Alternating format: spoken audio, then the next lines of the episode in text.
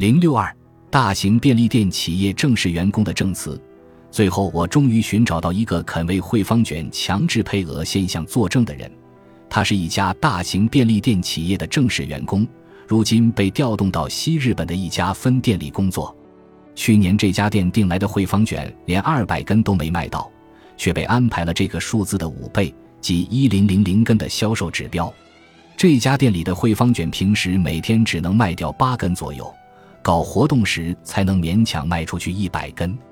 这位员工表示：“我实在不认为这家分店能把指标卖完。”他发给我一张在便利店办公室里拍的照片，只见屋内贴着一张预购分配表，上面写着八个店员的名字以及每个人需要拉来的预购数量指标。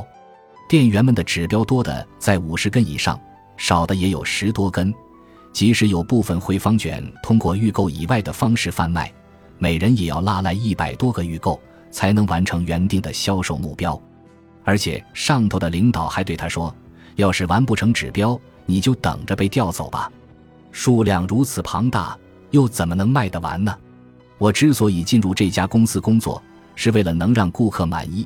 如果只是为了自我满足而被迫销售产品，实在是太令人泄气。在接受短短十五分钟的电话采访时。这位只有二十多岁的员工不禁深深地叹了口气。结分日过后，我再次联络他，向他询问状况。